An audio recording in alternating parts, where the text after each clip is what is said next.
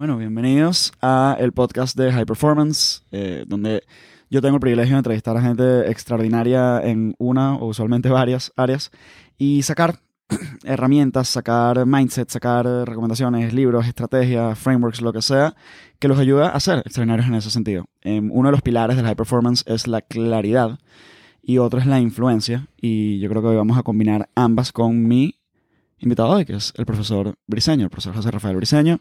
Eh, bueno, que de hecho yo soy su invitado hoy, estamos en su estudio. Gracias por la invitación. Bueno, que me dijiste, no, que voy a. Estoy viendo si grabamos en no sé dónde y tal. Y yo desde la pandemia estoy en contra de cualquier movimiento de casa que pueda saltarse. Ojo, no me refiero, por ejemplo, a ver espectáculos online. Yo creo que uno ve un espectáculo online porque no tiene más remedio porque estás en otro país.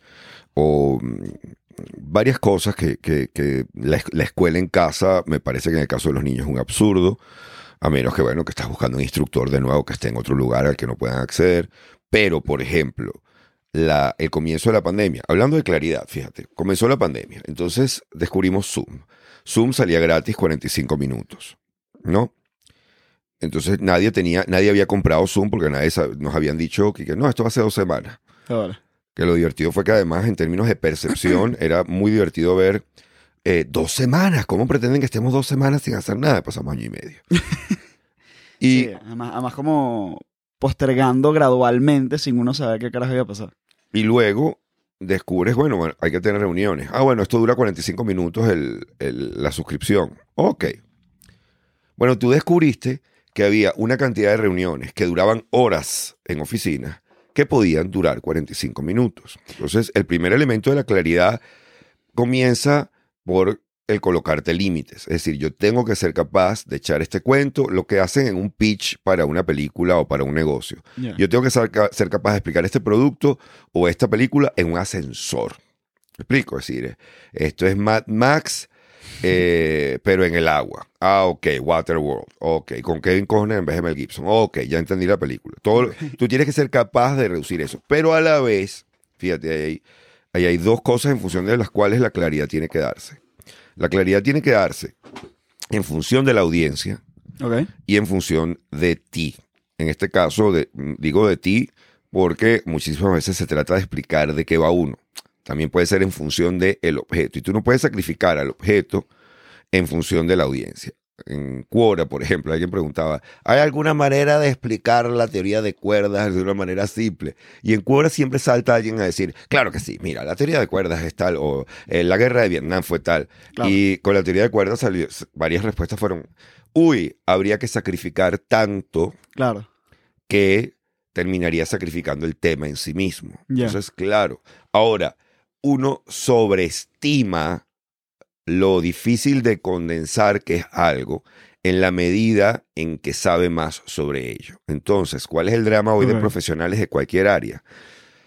Si realmente sabes mucho sobre un tema, tiendes a sentir que no puedes dejar por fuera nada Claro. y en aras de, no es que yo no puedo dejar de hablar de esto si voy a hablar de esto, y además hay que hablar de esto, y hay que hablar de los antecedentes, hay que hablar de todo. Y se te olvida analizar a la audiencia. En realidad, ¿qué tiene que saber la audiencia? Esta mañana veía una entrevista a Orson Welles, y Orson Welles decía una vaina insólita, no lo había captado, yo ya había visto esa entrevista. Eh, el tipo decía que, eh, bueno, que eh, la clave para lograr lo que él logró en cine fue la ignorancia. Ok.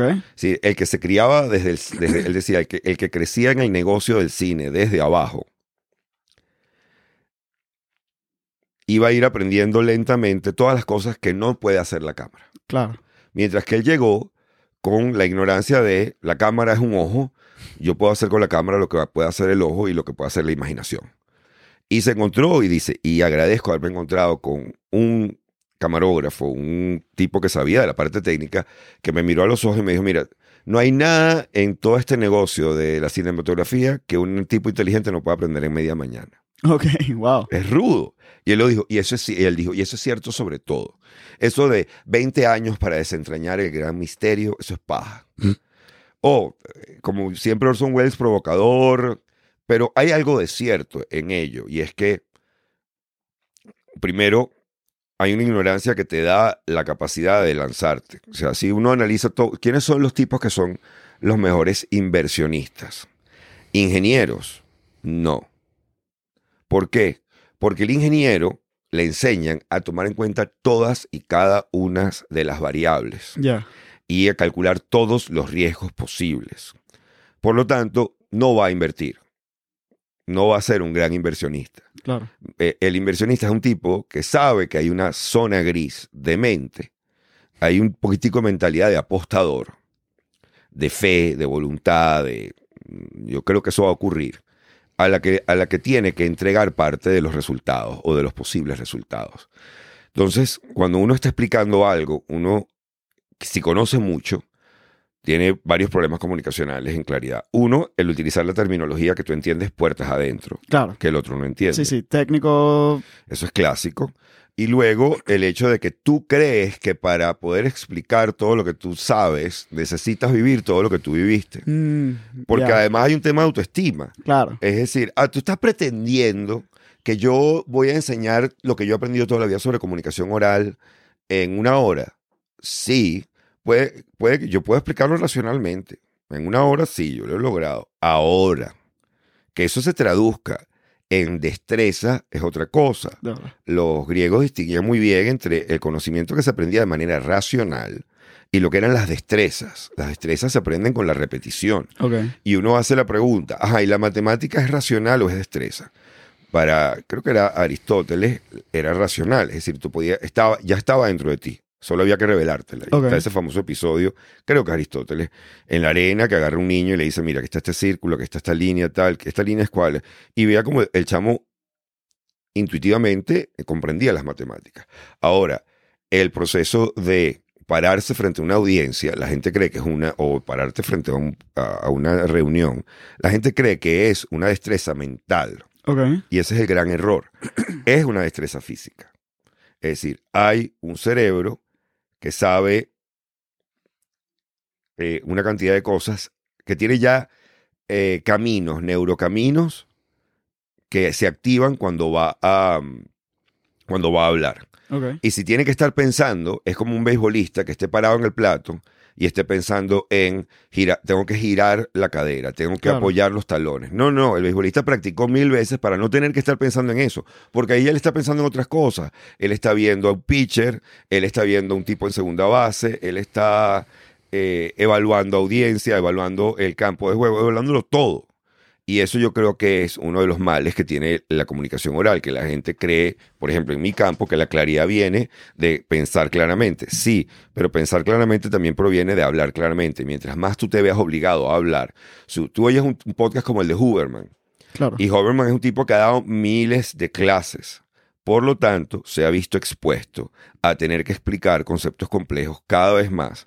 Y lo habrá explicado 10 años seguidos hasta que encontró la imagen perfecta para explicarlo. Exacto. La analogía perfecta. El experimento que lo revela de una manera perfecta. Eh, como siempre, la imagen que aterriza todo. Eso no ocurre mágicamente. Eso proviene de verte obligado a explicar lo que tú haces constantemente y además a revisarte, porque es como, el ac- eh, como hacer ejercicio. Es decir, si tú haces ejercicio sin, sin pensarlo bien, puedes estar perdiendo el tiempo. O sea, entrenar no es solamente un tema de repetición, es importantísimo, es clave, la constancia, la repetición, pero ¿qué tan inteligente eres en Sí, tu tema de forma, de elección de movimiento. de revisar sí. lo que hiciste. O sea, en los comediantes, el escuchar un show que tú hiciste, decía, creo que Rogan, equivale como a medio show, en términos de experiencia corporal. Nada sustituye las tablas. Yo estoy hablando, claro, desde un oficio en el cual nada sustituye las tablas, no solamente en términos de performance, de ejecución, sino también en términos de escritura. Ok. O sea, nosotros escribimos en el escenario. Si tú te llevas tu, tu texto armado, pero solo en el escenario sabes si funciona o no. Ya. Solo en el escenario consigues la imagen que, que- que funciona o no, porque la puedes conseguir escribiendo en la tarde. Pero si no la pruebas, no tienes ninguna certeza de que va a funcionar.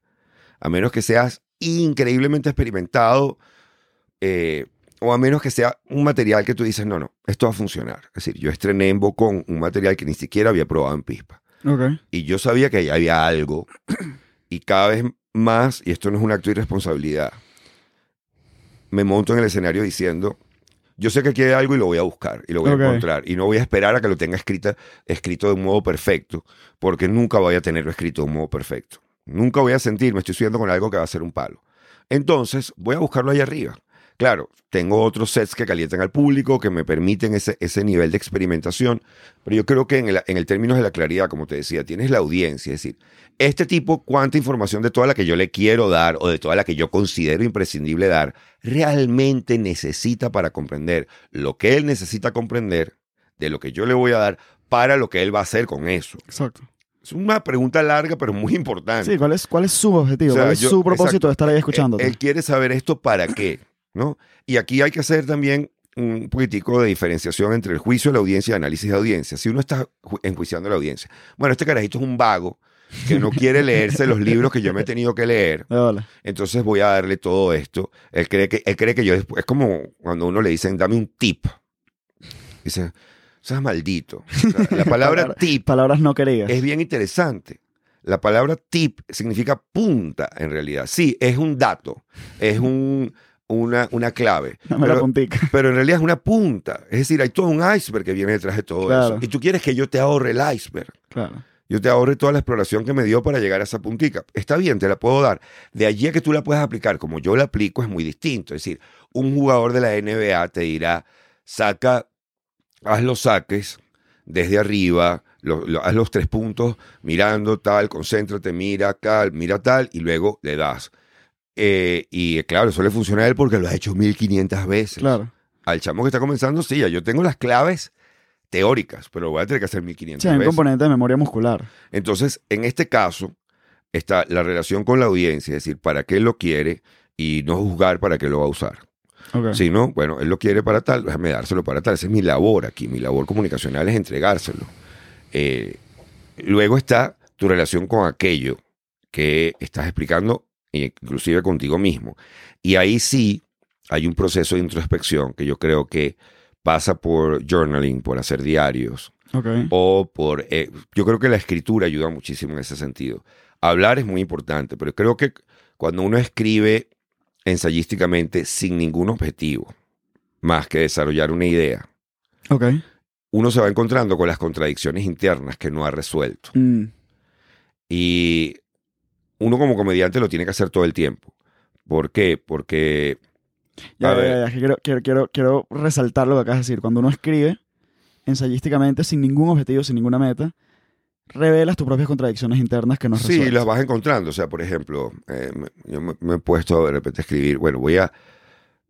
Me pasa que ah, para escribir comedia de repente empiezo a escribir algo y digo, bueno, no voy a buscar la comedia, voy primero a setear las ideas que hay alrededor de esto. Y de repente hago, coño, pero es que ya va, porque estoy cayendo en gordofobia.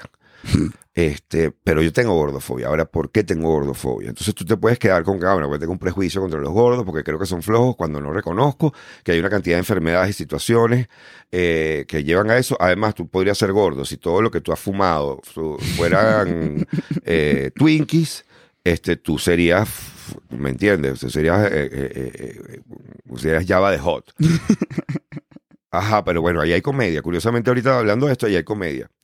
Pero también, eh, entonces lo que nos arrecha al gordo no es tanto que tenga un vicio, sino que no lo esconda. Mm, Marico, pero ¿por qué no escogiste la coca? La coca te deja flaco, te deja rayado. A ver, aquí hay comedia. Pero también me encuentro con mi propia contradicción. Entonces, ajá, yo tengo que hacerlo desde un punto de vista empático, porque yo no estoy en ninguna autoridad moral. En realidad, nadie lo está para juzgar al gordo. Lo que sí puedo juzgar son las excusas. O sea, Ok. me explico, es decir, es que no había nada para ti. Bueno, claro, si entraste en un perro calientero, no hay, ¿verdad? Salad bar. No lo hay. No hay. Ahí al lado de, las- de los cuatro refrescos llenos de fructosa y glucosa y sirope de, de maíz, no hay cuatro YOLOs. No los hay. O sea, tú- también, me explico. O sea, Claro. y te, te lo tienes que llevar a ti para que no se sienta que es un juicio. Es decir, cuando yo entro en la sala de fumadores de un aeropuerto, no digo es que estaba la sala de fumadores allí, es que tú entraste a la sala de fumadores. o sea, no, no, no, no, no.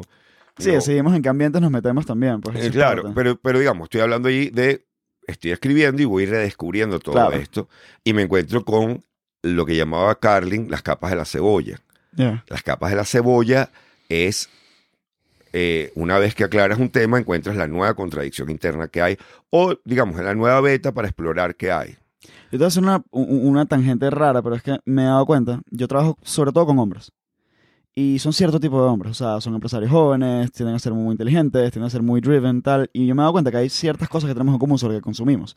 Por ejemplo, yo creo que, y no tengo la estadística enfrente, pero yo creo que muchos más hombres consumimos stand-up, sobre todo, sobre todo no en vivo, sobre todo YouTube o lo que sea, que mujeres. Eh, pero además, este tipo de hombres tenemos a gravitar a cierto tipo de comediantes que además todos son un poquito eh, herederos espirituales de, de Carlin. Bill Burr, Louis C.K., Chappelle. Y, y me llama la atención por qué. O sea, po- ¿por, qué gravitamos más a ese tipo de, ese tipo Bueno, de la comediantes? mujer, la mujer para comenzar eh, disfruta menos el stand-up porque son cosas que ella ya pensaba hace 1500 años y los hombres nos parece un descubrimiento. Ok. ¿no? Eh, sí. Claro. Y no, tenemos, además- no tenemos tanta capacidad de introspección y ahí hay un huevón Claro. revelándola frente a nosotros. Y, y- y además hay una inteligencia emocional que sabe que el stand-up es un- una elaboración intelectual, rara vez emocional, y que hay un chunk que se está quedando, un pedazo que se está quedando fuera de la realidad. A nosotros, por otro lado, nos fascina porque sentimos que toda la realidad puede ser resumida en una rutina de 22 minutos. Nos fascina y, y creo que al- a la persona que es driven, emprendedora, lo que le fascina es de Carlin, por ejemplo, es el no bullshit zone. Eso, es decir, el no, tú sabes que la única manera de sacar lo que vayas a sacar adelante es no caerte a mojones. Y eso lo tiene, eso es una de las virtudes del stand-up importante. Ojo, Claro. hay stand-up que se cae a mojones y, y triunfa, pero es porque el público se está cayendo a los mismos mojones que el comediante. ¿Ok? Y no es juzgándolo. Pues yo creo que yo lo debo, debo hacer, solo que como todavía creo que es realidad, no me he dado cuenta que son mojones. Pero, a ver, cierto stand-up que glorifica las, eh, la- las contradicciones, las contradicciones no, eh, ciertos elementos latinoamericanos que, que no. Mm, Pero como son nuestros, los valoramos Ya. y nos agarramos a ellos más cuando somos migrantes porque nos ratifican, no, no, yo, yo vengo de donde realmente los papás sabían criar a sus hijos. La chola es una herramienta importantísima en la educación del hijo.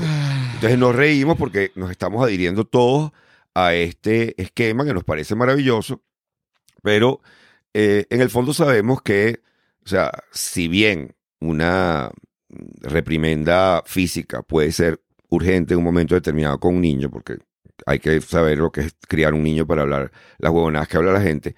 La costumbre de la chola, del grito, de, de la broma, no es ninguna costumbre sana. Lo que hizo fue generar un poco de gente que creía que esa era la manera en que se lograban las cosas. Y por eso tienes también a jefes, eh, bullies. Bola. eh, hasta yo he caído en eso. Y de repente caes en, cuesta, en cuenta de, no, no, esta no es la manera, o sea, esta no es la única manera de hacerlo. Ya. ¿ok? Para ciertas cosas, para ciertas perfecciones, ciertamente a veces es necesario. O sea, tú ves Whiplash y la gente, qué horror, qué tal. Y digo, "Mm". el problema es que cuando tú quieres llegar a ciertos estándares de belleza, tú tienes que empujar a la gente fuera de su zona de confort a un nivel que nunca va a ser bonito. Nunca va a ser bonito. Ah, que se justifique un tratamiento psicopatológico, etcétera. Bueno, ahí, ahí. Pero volviendo, ya me fui por una arista la gente que está viendo a ese comediante o a esa comediante que glorifica, a uno lo criaron con chola y tal, y salimos sanísimos. Y no hay ese momento de, ¿verdad, muchachos? Que no somos casi violentos. Eh, dices, bueno, estás, estás glorificando algo, pero no has pelado la cebolla. Sí, no, No has pelado la cebolla de por qué nos gustan los dictadores entonces. Bueno, ¿qué es un dictador? Es sustituir la chola por la bota militar. Bola. O sea, tú quieres tener a tu mamá o a tu papá con su correa, eh, sustituyendo la correa con un, un disparador de un tanque que dispara agua a la, a la protesta, pero así es que se pone orden. Qué. Eh, eh, ajá, pero hay que pelar esa cebolla. Claro. Entonces, yo creo que el, el stand-up que le puede gustar a alguien que, a ver, alguien que va a emprender está arriesgando tiempo y dinero. Si sabe que, eh, si realmente es un tipo serio, sabe que no se trata solamente de voluntad. Primero hay un factor de azar, ¿no? Hay un factor de, de- de suerte. Así tú defines la suerte como estar preparado para cuando venga la oportunidad. Bueno, marico, pero tiene que venir la oportunidad. Y hay un elemento que tú no dominas, que es que aparezca la oportunidad. Tú dominas el estar preparado, sigue habiendo un elemento aleatorio. Claro. No me digas, no existe la suerte. La suerte es estar preparado para cuando venga la oportunidad. Ok, preparado P en esa ecuación es algo que tú dominas. Tú dominas que cuando venga la oportunidad, No, definitivamente no. dominas el ver la oportunidad. claro. Cuando crees que no la hay, cuando un poco de gente no la ve y tú decides, voy a ver sin prejuicio, voy a ver sin querer ver exactamente lo que yo quiero para mí, sino, ah, no, mira, aquí hay. Aquí hay un ángulo que nadie vio. Pero eso requiere una disciplina mental. Claro. Sigue habiendo de todas maneras una aleatoriedad en que, que seas capaz de verlo. O sea, y No, indudablemente. o sea, entonces, ok, está el factor suerte. Está el factor, yo no soy el único pendejo que está apostando a esto de, eh, no sé, churromanía o eh, papel a domicilio o delivery o una nueva tarjeta de débito que no es bancaria, pero sí es bancaria. Hay 90 huevones viendo el mercado. Yo no soy un loco. ¿Me explico? Entonces, ok, tengo una alta competencia. Tengo que arriesgar. Tengo que ser súper honesto conmigo mismo Mm, para dejar que la variable suerte sea la única aleatoria. Para ser súper honesto conmigo mismo, tengo que, por ejemplo, hacerme la pregunta de, mierda, descubrí, o sea, de repente llevo tres semanas trabajando como un negro en el proyecto. Y descubro, hay un pana que tiene dos meses trabajando y está a punto de lanzarse. Me toca el momento duro para el ego de decir, mierda, no me puedo lanzar, bro, este tipo, este tipo se me adelantó. Ya está este no es mi espacio. ¿Para qué estoy haciendo esto? O, no, pero yo, lo que pasa es que la nuestra es distinta, porque es que eh, estos panes están trabajando en función de tal cosa y nosotros más bien estamos trabajando alrededor de este otro elemento. Y es otro, son diferentes públicos. Uno empieza a montarse todos los mojones del mundo de por qué lo de uno sí va a funcionar. Esos mojones van a hacer que fracases. ¿Me explico? Esa me parece ultra fascinante. Creo que, o sea, pensando en mis comediantes favoritos, que para mí el, el número uno es Louis C.K. Y, y después probablemente sea Burr y Chappelle. Tom Segura, últimamente, Mm. espectacular. Pero indudablemente a medida que van creciendo en su carrera, se van haciendo más introspectivos, más autocríticos, más gente, más, más transparentes. Y yo creo que van precisamente cutting away the bullshit gradualmente, ¿no? Y... Bueno, pero ya va, ahí también hay una respuesta a un entorno. Es decir, tú llegaste a un entorno hace ocho años, siete años, seis años, en, los- en el cual la gente iba a rescatar todos tus tweets, todo lo que hubieras dicho en entrevistas, todo en función de joderte la vida. Claro. Tú tenías dos opciones. Y esto lo viví yo hace dos años. Tienes dos opciones. Bueno, en realidad tienes más. Tienes la opción de salir, la clásica, salir y pedir disculpas por todo, he Ya. reflexionado, eh, ciertamente pido disculpas a todo el público y chévere. O la que optaron Chappelle, CK y todo, Double Down. Mandarlo a la Bueno, ¿sabes qué? Claro, pero para eso tienes que tener algo que se llama fuck you money. ¿Qué? Porque también hay que ver. No, y competencia, habilidad, o sea... Sí, bueno, tienes que ser muy ¿cuál- competente para decir, eh, este, sí, tengo, o sea, si O sea, yo puedo- yo puedo tienes que hacer el chiste de Luis C.K. de, miren, si ustedes van, si ustedes tienen ganas de autosatisfacerse frente a una persona y le preguntan y esa persona les dice que sí, no lo Igual hagan. no lo hagan. Es gracioso porque el tipo viene de una locura donde tú dices, nunca va a hablar de esto y el comediante no puede dejar de hablar de eso porque el comediante sale con su verdad. Entonces, si te hacen un call sobre algo, tú tienes que mostrar de qué se trata, tú tienes que mostrar dónde estás tú. Y Segura, CK, Chris Rock, eh, cuando habló de su divorcio o cuando habló de lo de eh, Will Smith, en general son tipos que salen y dices, bueno, sabes que esto es lo que soy. Latinoamérica todavía no. No. Latinoamérica todavía estamos esperando del artista una imagen falsa, etérea, y que la proyecte, que, que no tiene ningún sentido. Que no tiene ningún sentido. Excepto quizás este pana de conclusiones, cuando le sacaron todo el tema de que le pegó a la mujer. Eh, se me olvida el nombre, del rincón.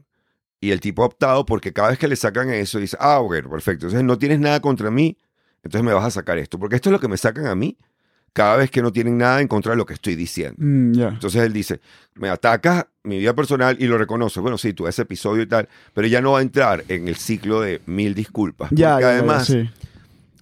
tienes el otro fenómeno loquísimo que es, pues, del cual además estos comediantes surgieron también diciendo, ¿para qué voy a disculparme? Que, que, que es el de, eh, no me pareció honesta la disculpa. Vayan a Mm. lavarse ese culo entonces. ¿No?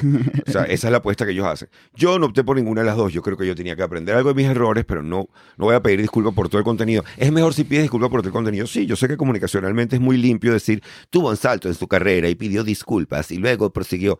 Pero es que yo estoy hasta el culo de la idea de que uno es una marca. Ya. Me explico. Entonces yo me he ido quedando con la gente que sabe que soy un ser humano. Claro. Que sabe que si me estoy tomando una foto con ellos, estoy haciendo eh, un esfuerzo por, porque ellos la pasen bien, que yo sé que para ellos es importante y no es, oh, a mí me encanta tomarme fotos con todo el mundo. No, vale, yo acabo de hacer una hora y veinte en el escenario. Me explico, yo acabo de echarle una hora y veinte en el escenario con un material que he desarrollado durante un año, más una carrera que he desarrollado durante más de 10 años, más lo que viene de mí de haber hecho 20 años de teatro y dar clases y estudiar filosofía, estudiar comunicación. Entonces yo creo que eso es suficiente, pero a ti tú quieres tu foto y yo trabajo para ti, yo te voy a dar tu foto, te voy a, voy a- o sea, en la medida en que seamos respetuosos, voy a tripearme la foto también, porque Claro. para mí es muy de pinga, pero entonces no voy a hacer chacata, chacata, chacata, sino, ajá, hola, ¿cómo estás? O sea, voy a verte, voy a, me va a cansar porque voy a tratar de absorber quién eres tú, porque tú eres mi público y, te Claro. tengo, y tengo que saber quién eres. ¿Me explico? O sea, yo tengo un chamo que viene desde Cuenca hasta Quito en un autobús de 10 horas. O él quiere tomarse una foto, eh, ver un show, tomarse una foto y regalarme un café. De bola que tengo que hablar con ese pana 15, 20 minutos en el camerino. Quiero, quiero saber quién eres tú. O sea, ¿qué hice yo? ¿Qué dije yo en un momento determinado? Que obviamente no sé qué lo dije. Que te enganchó de esta manera de hacer un viaje de 10 horas en autobús, porque eran 10 horas. Cuando la gente me explicaba dónde cada cuenca, esa vaina era como venirse de, la, de, de Choronía a Puerto La Cruz. Es decir, era una vaina que no tenía ni sentido porque la carretera es súper peligrosa. Es decir, cuando tú tienes gente que viajó desde Italia a Alemania para ver el show porque no lo pudieron ver en España, tú dices, ok, yo tengo que tomarme la foto, pero la gente sabe que eh, estás cansado. Sí, claro, yo, no yo que te voy a decir, no, vale, a mí me encanta esto. No, vale, yo quiero dormir, yo tengo que salir a las 5 de la mañana para un aeropuerto. No, vale. Rico, porque además yo comprimo mi gira lo más posible para poder llegar aquí y que mi mujer no se quede sola con las niñas tanto tiempo. Y no me las puedo llevar porque económicamente no me da. Si pudiera, me las llevo, me explico. O sea, quédense en Buenos Aires, voy para acá, voy para acá, terminamos, vamos allá. Pero ese es el costo que yo pago por, eh, bueno, primero por ser un comediante de nicho, eh, por haber comenzado tarde también, no me voy a caer a cojas y yo, yo, yo debía haber arrancado la comedia mucho más joven, pero bueno, me tardé en renunciar a la universidad, me tardé en tomar una cantidad de decisiones y what's that is that. Pero yo creo que eh, eh, están esas dos opciones, ¿no? Double down o pedir disculpas públicamente, etcétera, etcétera. Y si pides disculpas públicamente, etcétera, etcétera, tu público, el que realmente te conoce, el que realmente sabe quién tú eres, el que realmente vio todo el contenido y no el fragmento que vio la gente en redes, Claro. va a decir, mamá huevo, pero, pero eso no es así. No, hola. Eso, eso no, no, es así. O sea, sí, ¿por qué crees que te seguimos viendo después de todo, todos los años? Porque sabemos que, que eso que están diciendo no es así. ¿Por qué les estás entregando eso? Mm, Y si te vas al double down, tienes que estar dispuesto, tienes que tener una gran, o sea, por muy pequeño que sea tu nicho, tienes que estar listo para mantenerte porque además hay consecuencias legales. pueden haberlas. Pero es que igual yo creo. y aquí quiero ahorita se acabó eso. O sea, eso se acabó en el momento que Netflix renovó su memo. Ok. O sea, Netflix tiene un memo en su página web que era el modelo para muchísima gente de eh, cuál era la forma de plantear tu misión y visión de las empresas modernas, de streaming, de medios, etc. Y, Memo- y, y Netflix este año, ponlo en ese cargador si quieres. Estoy hablando con mi hija en este momento que está entrando crey- creyendo que es como un espía internacional que nadie la ve. Eh, ponga a cargarlo. Cargar su celular en la oficina. Y Netflix, creo que fue a principios de este año, después de todo el pedo de Chappelle, que amenazaban con que vamos a salir a caminar, no Sí, vamos a aceptar sí. que Chappelle haga tal.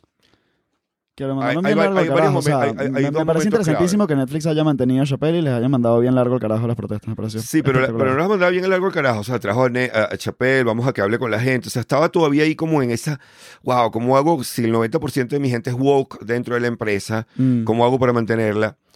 Hubo el proceso con J.K. Rowling, importantísimo, esa cuando, le piden, cuando le piden los mismos de la imprenta o de la, de la editorial, tienes que sacar a J.K. Rowling, cuyo pe- único pecado fue, eh, no voy a decir que una mujer trans es una mujer, la narrativa de una mujer trans es una narrativa distinta a la que ha vivido una mujer. Creo que por muy feo que te suene lo que estoy diciendo, amigo wow, que me estás escuchando, lo que ha vivido una mujer trans no es lo mismo que ha vivido una mujer. Y Rowling estaba hablando desde el punto de vista de haber trabajado por la causa feminista y dice, ya va, aquí puede haber, aquí puede haber lugares donde la causa feminista no se encuentra con la causa trans. Ojo, diciendo como prólogo, yo estoy dispuesto a marchar por los derechos de los trans cualquier día de la semana y a condenar cualquier violencia, pero eso no fue suficiente. Tú tienes que decir que una mujer trans es una mujer que biológicamente no lo es.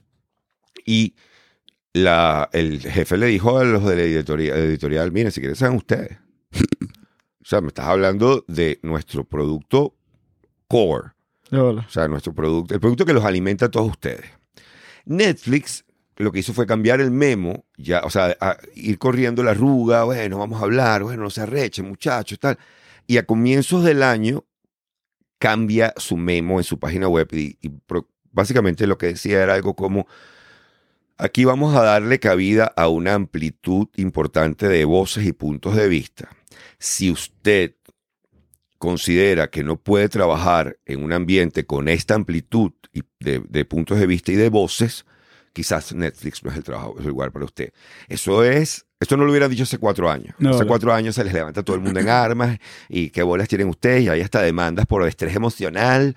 Entonces, tú tienes un mundo en el cual eh, te dicen tú tienes que ser una marca, pero en el caso de uno, el comediante, eh, ser una marca es un appeal a, una, a un público eh, masivo. Sí, por supuesto, un Ellen DeGeneres. Entonces luego se revela que Ellen DeGeneres era agresiva con los empleados. De bolas que era agresiva con los empleados. O sea, llevar un programa de televisión de esas dimensiones peleando con Oprah. O sea, cuando tú estás en el cuando tú estás en pesos pesados, tú no tienes tiempo para que el huevón que te tiene que inflar la pera se huevonee. Porque yo tengo que tener la pera inflada, ¿me entiendes? Porque después de la pera tengo que pasar el ring. No llegó el sparring, se jodió ese marico sparring, no viene más. Es más, que no trabaje con nadie para que sepa lo que es bueno. Sí, obviamente hay, hay agresiones que se justifican o no se justifican, pero el ambiente de la televisión en vivo siempre ha sido un ambiente sumamente agresivo. O sea, la palabra no es agresividad, su- sumamente urgente. Entonces, el que para mí era obvio. Aclaro, que contradice la imagen de marca que ya ha vendido de todo es chévere, everybody's happy, tal y qué sé yo. Y vamos a bailar. ya. Bueno, ajá, pero ¿quién coño se iba a creer eso? O sea, también tú tienes que ser estúpido. Mm. No, perdóname, o sea, alguien que, la gente que se sorprendía con esa noticia, para mí era aquí que, pero tú eres loco. Además, cuando tú ganas una cantidad de dinero, a mí no importa si tú eres el Dalai Lama, tú la pierdes.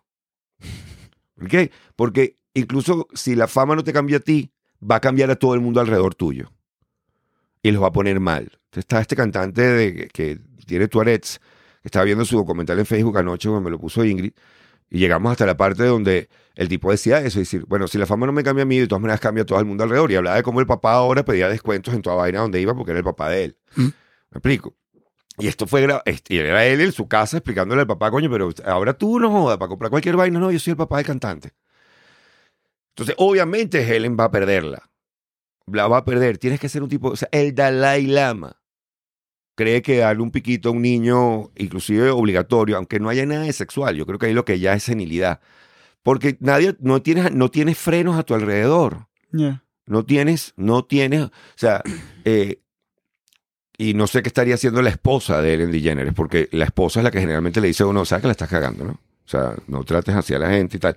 Y mañana deberías llevar unos chocolates a este huevón porque también te fuiste de maraca. O sea, ese es el- Experiencia personal. es, no, no, bueno, sí, en otras cosas, claro que sí. O sea, Ingrid es la primera que mándale tal vaina a tal gente. mándale- es verdad, tenemos que hacerlo. Sí, eh, eh, porque te, yo creo que eso es la razón. Yo lo tengo en la nueva rutina, es decir, porque el Papa debería tener mujer. Y en, en el campo de la comunicación, para no perdernos demasiado, ocurre que tú tienes entonces que ser sincero contigo mismo. Es decir, yo voy a jugar el juego de que yo soy una marca. O es un juego válido. Bueno, eso tiene un problema.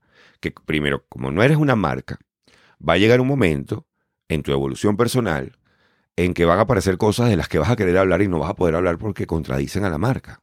Ya. ¿Me explico? Si cuando uno ve agua mineral de Coca-Cola o de cualquier marca de refrescos, uno dice, de verdad, ustedes son los que me van a vender agua. Ustedes son los... O bebi- una bebida saludable. Tú no puedes, o sea, tú, eres mi dealer de coca, bro. Tú no, No. me puedes vender. eh, tú no puedes llegar y decirme, mira, qué maravilloso es este ungüento natural de romero para el pelo. Porque tienes que hacer un proceso de revisión.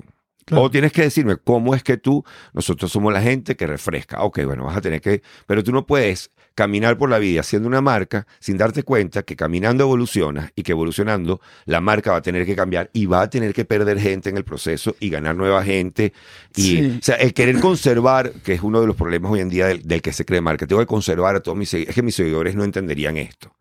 Bueno, entonces tus seguidores nunca te estaban siguiendo, estaban siguiendo una, una bandera que tú levantaste con un holograma tuyo, que era divino, pero ese no eres tú, el que está abajo tiene un poco de peo. Es que a mí me parece, estás tocando un tema que me parece ultra, ultra fascinante, ¿no? O sea, yo creo que me pasa con estos comediantes que se vuelven cada vez más sinceros y van desarrollando una competencia cada vez más espectacular a medida que se van más sinceros y eso se retroalimenta como en un ciclo eh, muy virtuoso. A mí, cuando comienzo a hacer vainas que sigue Instagram y tal, y comencé a seguir seguidores, 10.000, 15.000, 20.000, huevo nada, eh, inevitablemente, creo, porque yo no conozco a la primera persona que no haya pasado por el proceso de comienzas a medir qué estás pensando, qué estás diciendo, qué estás haciendo en función de Claro. esas métricas del coño.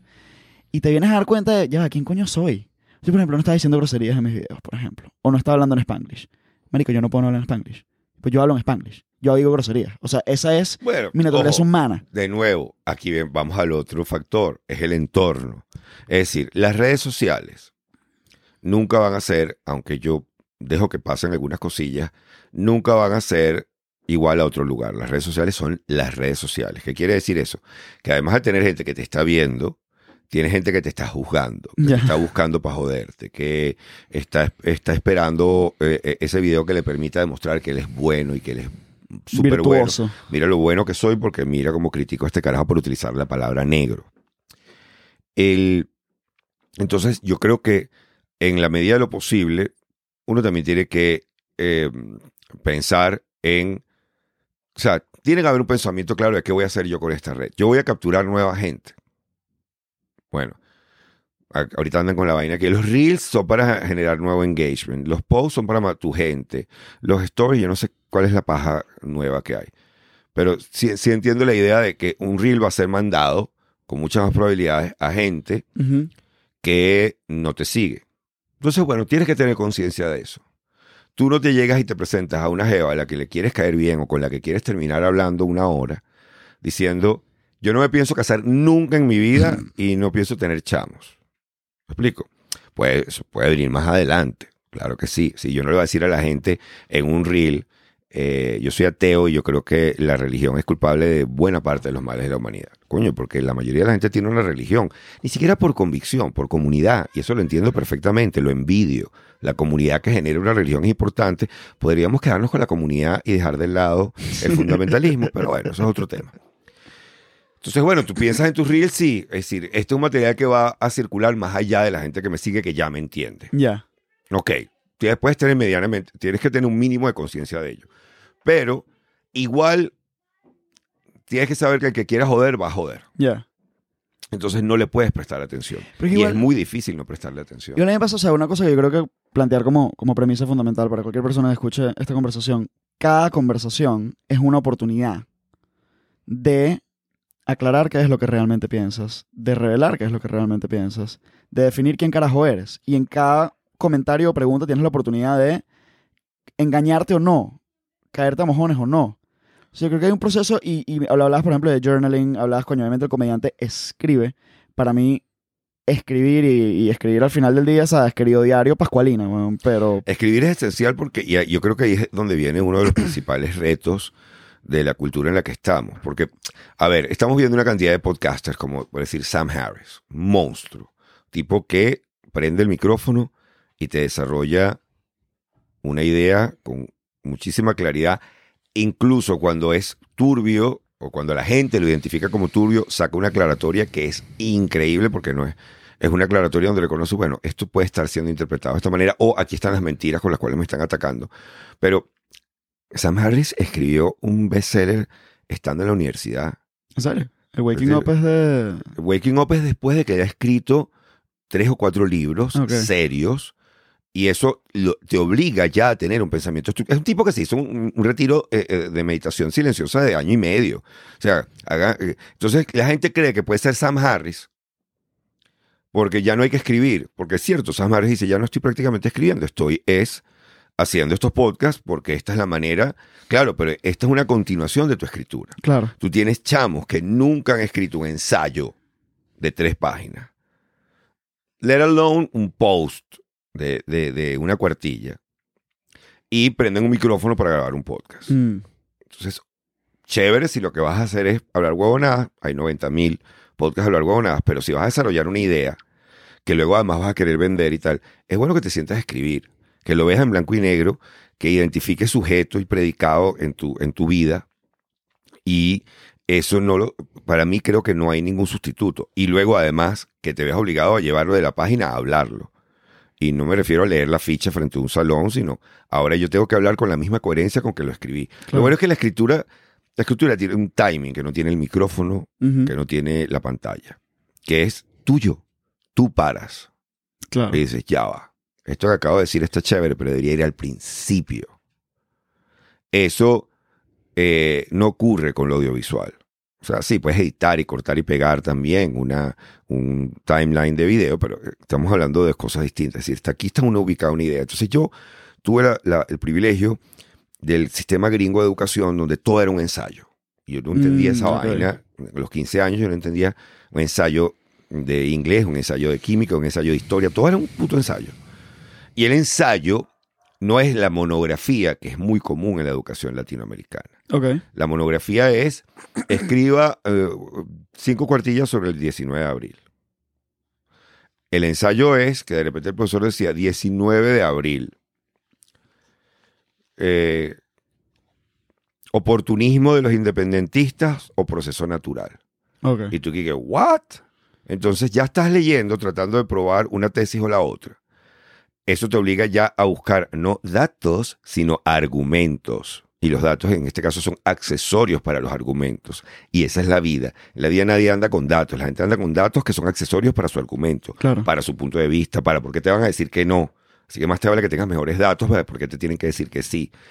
Y ese sistema de pensamiento que arrancaba con dibuje una burbuja, este es el tema, dibuje las principales burbujas que son los temas eh, principales, luego dibuje otras burbujitas alrededor de esas burbujas, esto era más como un sistema solar de ideas, entonces tú sabías que era terciario, que era secundario, que era primario, luego transforme cada una de esas burbujas en una oración, luego transforme cada uno de esos universitos en un párrafo.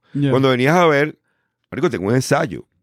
Claro, la primera vez que lo hacías era súper tedioso, pero luego, bueno, esto me permitía a mí escribir los editoriales de, de reporte semanal eh, en, una noche y llevarlos ya listos para el prompter y sabérmelos prácticamente para, para la grabación. Cosa que no, no puede hacer todo el mundo, pues, y no digo que sea un superpoder, es- viene de una forma de educarnos. Claro. Que, Y eso hace una diferencia. O sea, yo tuve un profesor en el colegio, Jesús Freites, que nos daba inglés y nos daba writing como materia de inglés.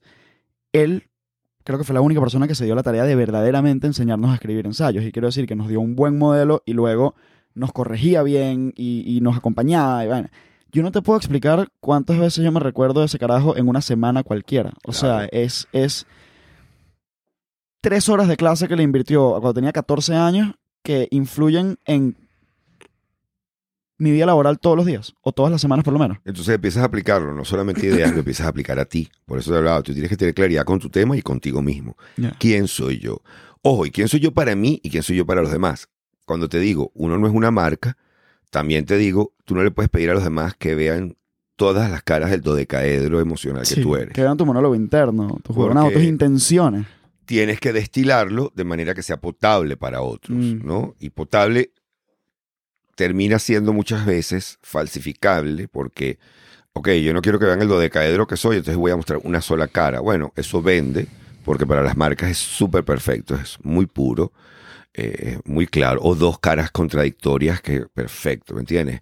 Eh, Caterina Valentino, hija de boxeador y mamá cifrina. Es hecha para adelante, pero también es fashion. Perfecto, hasta allí. Ya. Pero también soy, no qué sé yo, estoy inventando lesbiana. No, Caterina, vamos a darlo hasta allí, porque me estás pidiendo mucho. Puede ser eh, eh, lesbiana y comediante, eres Neisser. Entonces tienes comedia, tienes el tema del LGBT, la marca te puede ver. Pero si Neisser muestra cada vez más caras de ella, o cualquiera, cualquiera, bueno, le está pidiendo al público que dijera un plato completo. Hay un proceso por el cual lo vas haciendo también, ¿no? Te van siguiendo. Eh, Erika de la Vega Es decir, mostrar su fragilidad, mostrar su vulnerabilidad es algo que al comienzo de su carrera no necesariamente hubiera sido provechoso para ella, ni digerible para el público. Uno quería ver la pana echada para adelante, que le aguantaba el trote chatén y además le ganaba, que podía montar su propio programa, que tenía su, su propia rutina, que hacía stand-up, que era buena entrevistando, que se empataba con este, que se empataba con el otro, que hablaba abiertamente del asunto. Entonces, claro, hay una evolución. Sí, es verdad, uno tampoco le puede pedir al público que, que digiera completamente quién, quién eres tú en to- todo momento, pero ahí es donde tú tienes que ser honesto contigo mismo y saber quién eres tú antes de que los demás lo descubran por ti.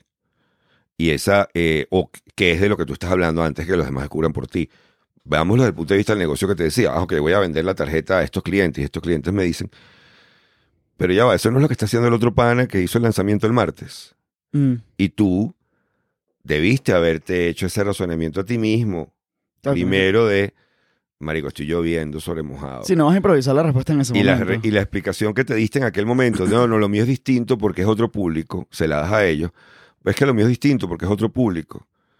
Y el otro te va a decir, pero ya vas que el público es prácticamente el mismo. O sea, lo único que tú tienes aquí, tú estás incluyendo un modelo para chamos en colegios, pero ese es otro modelo que ya agarraron banca amiga y tal y qué sé yo. Si tú no te hiciste las preguntas a ti mismo, Claro. te las va a hacer el público.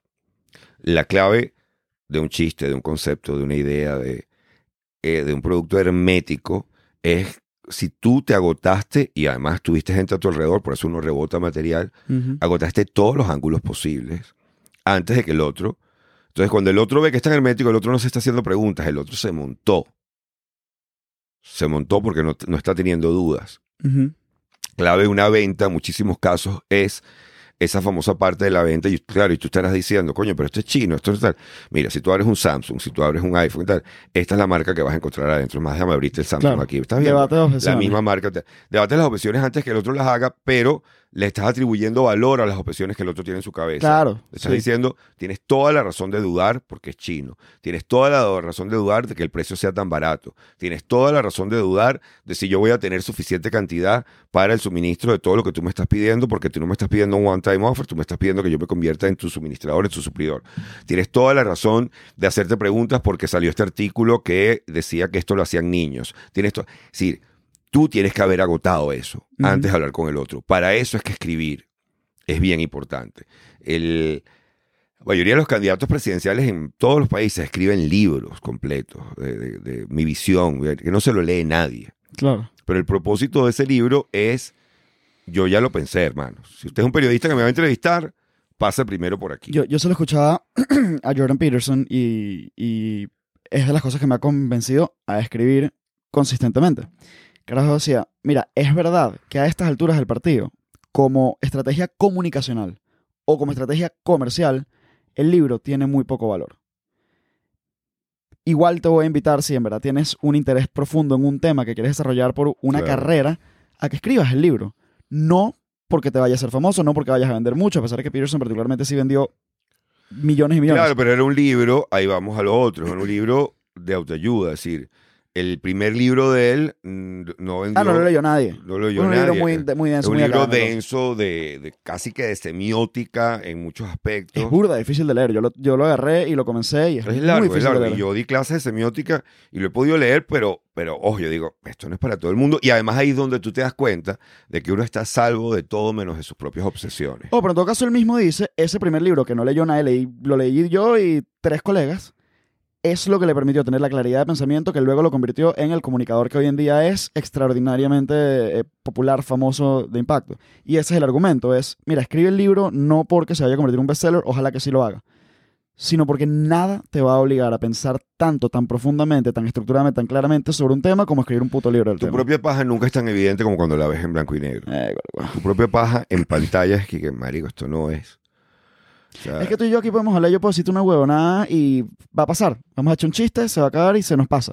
son muy pocas cosas. Fíjate lo que te decía. Yo escuché la entrevista de Orson Welles y no me había quedado esa frase. Ya. Y la volví a ver esta mañana. eh, me llegó un short mientras cocinaba y decía, wow, esa frase, no, no, yo no, yo, yo vi esta entrevista, esta entrevista es una entrevista famosa, yo la he visto. Claro, también tienes que ver en qué lugar de tu vida estás. Obvio.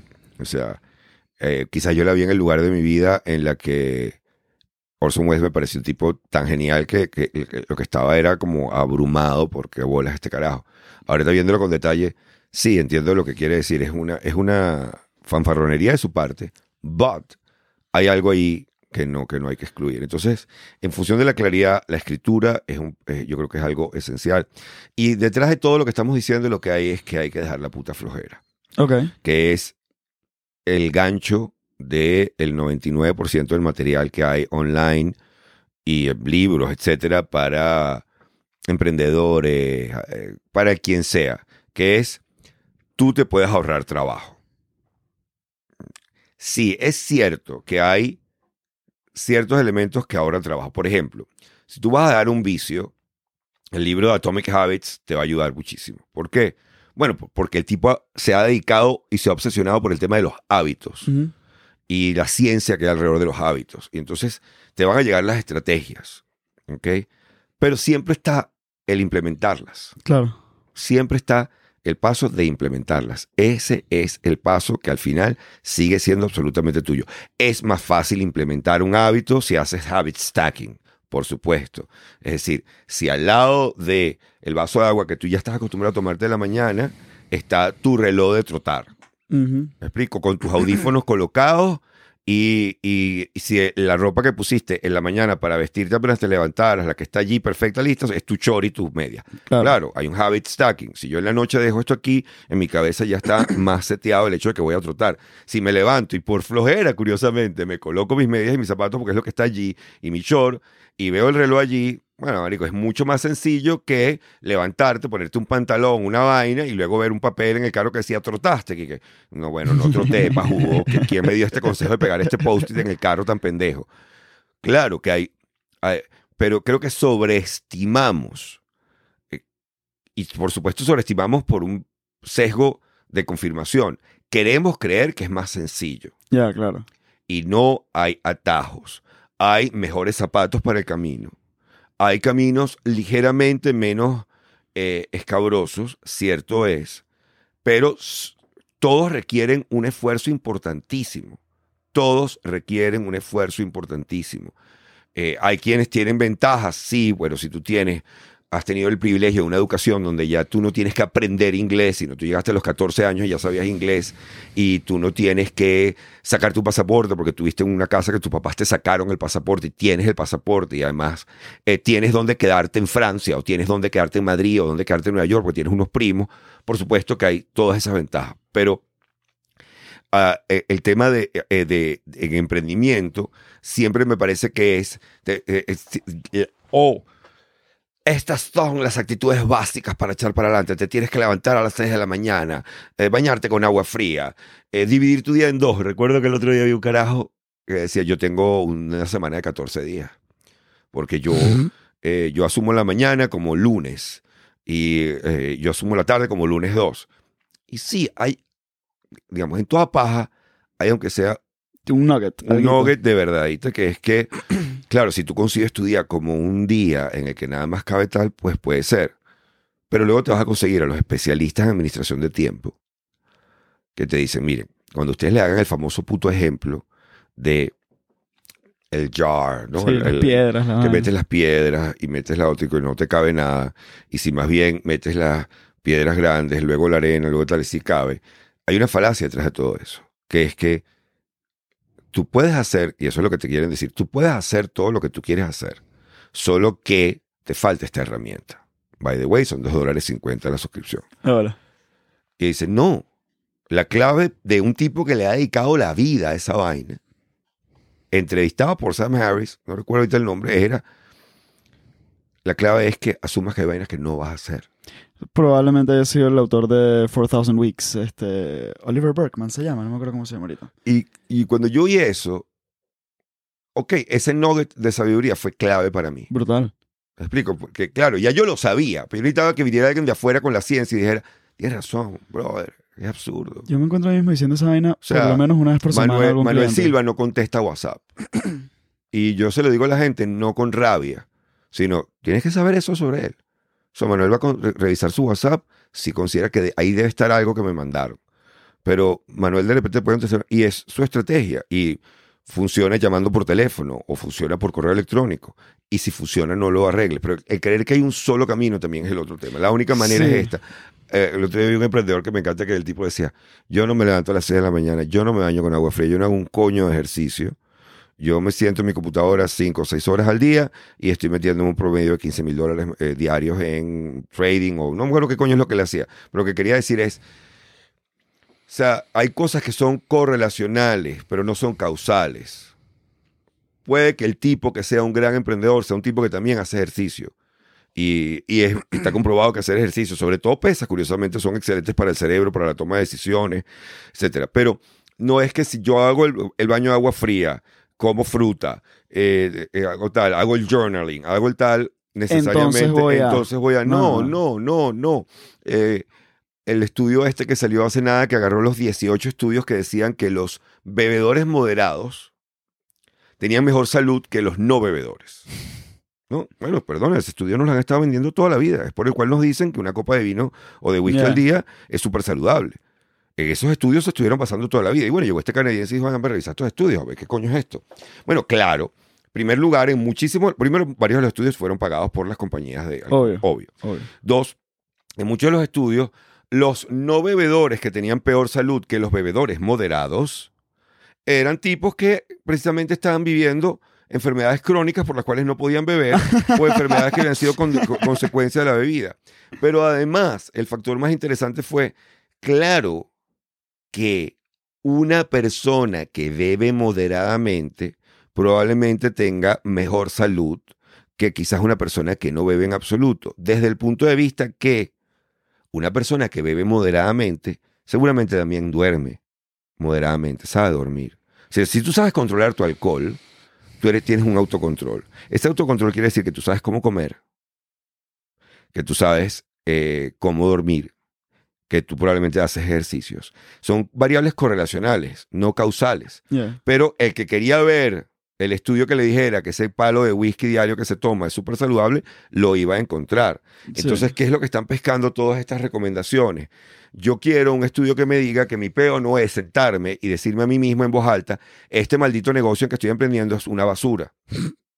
Yo quiero que alguien me diga o que la culpa es de los demás o que lo que me hace falta es hacer ejercicio a las 6 de la mañana y bañarme con agua fría inmediatamente y sumergirme en un tanque con hielo y luego ir al sauna como Joe Rogan y voy a ver la luz porque el éxito va a llegar a mí. O bueno, es que, tengo que visualizarlo y de hacerme una cartelera de un mapa del tesoro, una, cualquier paja, que puede ser una ayuda, claro que sí, pero no, nada sustituye la introspección seria y honesta. Claro. Que no estoy diciendo que sea un atajo, todo lo contrario, te estoy diciendo, El La- camino más coño el madre. camino más cabrón, donde vas a tener que enfrentarte a tu propio, o sea, el, el tiempo que yo tardé en renunciar a la universidad es un absurdo desde el punto de vista logístico, desde el punto de vista de, de visión de carrera. O sea, yo he tenido, entre comillas, éxito de una manera absolutamente accidental y fortuita, porque yo he hecho todo para sabotearme, desde el punto de vista de empezar a hacer comedia a los 38 años, cuando ya yo debía tener más bien consolidada. Yo tenía ya una carrera consolidada de, de dramaturgia, de dirección de teatro infantil, es decir, mi visión hubiera sido dentro de un esquema de éxito y tal, bueno, ya tú tienes todas estas herramientas, ahora lo que te toca es irte a Disney, lo que te toca es irte a- a Canadá, a, a aprender animación eh, eh, o a aprender guion o a, a llegarte con tus guiones de teatro infantil y transformarlos en animaciones y irte al público al que te has dedicado desde que te graduaste, esa fue tu tesis de grado, no, de hacer comedia ahora, a un nivel de locura, porque no soy lo suficientemente joven para la generación de jóvenes con los que salí, ni soy lo suficientemente viejo para pertenecer a, a la generación de los viejos. Yeah. Entonces, hay, no hay un plan ahí, lo que hay es una locura. Y, y en muchos sentidos, el seguir haciendo el podcast que hago, eh, eh, eh, hay elementos donde todavía estoy cuestionándome, es decir, porque además es un proceso continuo. Claro. O sea, cuando encuentres ese ser armónico que finalmente es honesto consigo mismo, vas a encontrar las nuevas contradicciones. Y ese lugar es muy scary. Ojo, tampoco creas que te quedes tan profundo. O sea, si vas a llegar a algunas explicaciones donde la mitad de las mierdas que estás haciendo, estás haciéndolo porque tu papá no te dio un beso de pequeño y se se lo dio a tu hermano, chévere. Descúbrelo, deja a tu papá quieto, que no está ni vivo, y sigue adelante, porque esa es la otra. Estamos buscando o los atajos, y entonces, por supuesto, hay poca claridad con uno mismo, porque hay una parte de la claridad con uno mismo que te debe decir, bueno, sabes que para esto no hay atajo, ¿no? Sabes que te vas a tener que meter el curso de Excel, o vas a tener que hacer algo con la fin, o vas a tener que subcontratar. Es un, un momento que, que muchísima gente no pasa. Es decir, voy a tener que buscarme a alguien que haga esto, que venga y me pare un pedo porque estoy haciendo esto de esta manera. Pero está el otro, el que está buscando el video que le explique quién le jodió, Ya. quién... Sí, eh, lo estábamos hablando antes de, antes de grabar. O sea, sí, la este- cultura de la esta- víctima, que es muy común en el área de emprendimiento también, es que la gente, es que el público, o sea, es como en comedia echarle la culpa al público, hermano. Sea, al público le gusta lo que le gusta. Si tú Eh, psicología de TikTok, entonces no, porque entonces yo, y te metes en un peo de un autodiagnóstico y, y estás buscando eternamente causas y explicaciones Claro. sobre el diagnóstico que O ya sea, te hiciste. como yo estoy así porque yo soy autista. Yo estoy así porque eh, hay cinco carajos que son dueños de todo el entorno. Ya. Y entonces, y tú sabes qué, este es el momento en la historia en que menos valen todas esas excusas. No, no. Es decir, Internet, para mí lo más importante para defender los derechos humanos en este momento es la pluripresencia de Internet. O sea, la primera obligación de derechos humanos de todo país debería ser que todo el mundo tuviera Internet sin censura, con un mínimo de velocidad, no sé, de 50 megabytes per second, 30, 15 megabytes, no importa, un megabyte per second. ¿Por qué? Porque gracias a Internet ya tú no puedes decir, en mi época era, cuando yo saqué un podcast, yo lo saqué, probablemente uno de los podcasts más viejos del país, porque yo decía, yo no quiero ir a las radios y tocar las puertas y decir, tengo esta idea sobre un programa sobre la estupidez humana, no voy a hablar de actualidad, es un programa que se puede escuchar cualquier momento, Ya. se puede grabar, ¿no? Porque, pues, primero por un lado orgullo, de- es que la idea tener que explicar lo que tú- para ti está bastante claro. Pero por otro lado, a nivel práctico, yo estaba todavía en la universidad, entonces en qué momento voy a ir y voy a venir. Y saqué el podcast y, en- y curiosamente, escuchando el podcast, me llaman para la X. Ok. Yo no lo hice diciendo, yo voy a sacar el podcast y luego me van a ver los demás y de ahí es que voy a pasar a la radio. Y de la radio voy a pasar a la televisión, olvídate. No, no, no, no, no había, no había un fucking plan. había una obsesión que yo creo que el tema de la estupidez humana es infinito. Prueba de ello es que llevo 1600 programas al respecto y no se han acabado. 1600 es un número literal. Sí, yo creo que yo voy a sacar la cuenta este fin de semana porque estoy cansado de colocar y la gente ve episodio 90 y cree que el podcast es joven y es episodio 90 de la etapa que se llama Club de Habladores. Episodio 450, o sea, decirte que hay por lo menos 500 episodios de la Mega y o seis, que, que- que 100 episodios grabados en la universidad o grabados por mi cuenta. Por lo menos sé que hay 300, 400 grabados en la X. Hay igual número o más grabados en la Mega, más lo que he grabado después. Estamos hablando de 1200 episodios, fácilmente. Yo no tenía ningún plan. Lo que sí sabía es, est- este tema me obsesiona y yo creo que esto se puede hacer y no pensé también en, en cuál es la audiencia. No, no, vamos a hacerlo. Y la, if you build it, people will come. Esa es mi filosofía en ese momento y sigo creyendo un poco en eso, solo que en este momento todo el mundo está building, entonces ya no es tan sencillo. Claro. Hay 90 canchas de béisbol en Oklahoma o en Ohio, a la Nebraska, a las que puede llegar la gente. Pero en su momento era difícil competir contra la radio, etcétera. Tuve la suerte que me llamó la radio para llevar tráete el programa y que además me aceptaron todas las condiciones. Y me voy a seguirlo grabando igual y ustedes lo pasan a la hora que quieran. ¿No puedes hacerlo en vivo? No, no hay necesidad de hacer esto en vivo. Este podcast es un podcast. Curiosamente, 15 años después, 12 años después, el hecho de que haya la participación en vivo de los que están suscritos por Patreon es un plus importante. Claro. Porque es todo lo contrario a lo que había antes, que todo el mundo llamaba, todo el mundo ahorita la gente escoge a qué va. Entonces, tú haces eso y te llega la oportunidad, te llega el llamado, pero tú no lo haces pensando en va a venir todo esto. Hoy en día, cualquiera puede montar un curso online. O sea, las herramientas están allí. Eh, o sea, con una tarjeta de crédito o de débito gringa o extranjera, porque en realidad lo puedes hacer en Colombia, eso es aquí que tenemos ese peo. Tú puedes abrir un Patreon. Tú puedes en otros países monetizar por Instagram. Sí, hay mucha competencia. Ay, igual había mucha competencia cuando en los años 50 tú querías sacar un, perro, un carro de perro caliente. ¿Me explico? Pero hoy en día es el día en que menos puedes echarle la culpa al entorno. Porque hay mil maneras de llegar. Claro, te tienes que, de nuevo, vamos otra vez al, al leitmotiv, te tienes que sentar, mamagüevo. Te tienes que sentar y pensar, bueno, ¿cuál es, cuál es el nicho al que quiero llegar, con qué producto quiero llegar, realmente lo necesitan, dejar de mojonearte. Este, porque eh, yo tuve una tesis en que las muchachas querían hacer un multimedia. En la época que multimedia era breaking news, era una tecnología, wow, un CD-ROM, donde hay videitos y actividades y tal. Bueno, como una página web en un CD. Porque ahora hay que explicar estas vainas que para uno no era pero ya.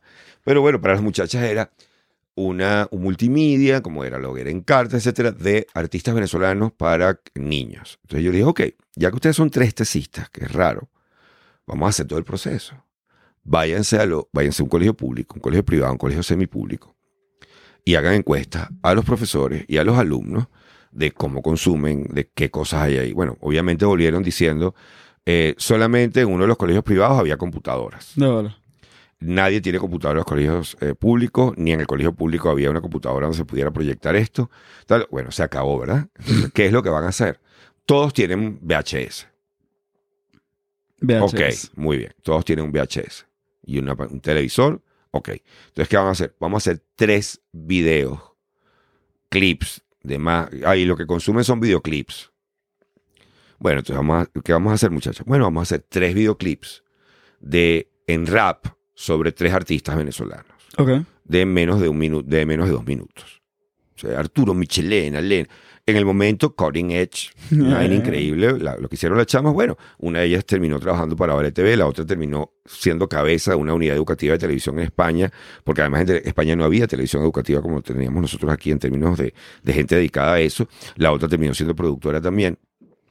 ¿Qué te quiero decir con esto? Bueno, estas chamas se sentaron y yo las obligué a, no se caigan a mojones, tú quieres hacer un multimedia. Claro. Tú quieres ser el próximo Zuckerberg. Tú quieres ser eh, eh, Tesla.